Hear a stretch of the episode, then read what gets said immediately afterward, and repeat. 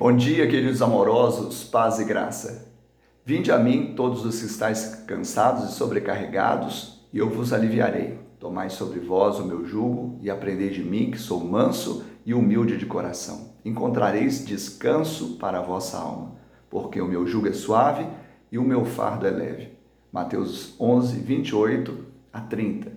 São palavras de Jesus, diretamente ao nosso coração, coração da nossa família ele está dando uma chave. Venham a mim os que estão sobrecarregados. Quantas famílias estão sobrecarregadas exatamente porque lhes falta humildade? Nós podemos aprender de Jesus, porque o humilde, ele retém a graça, o soberbo Deus resiste.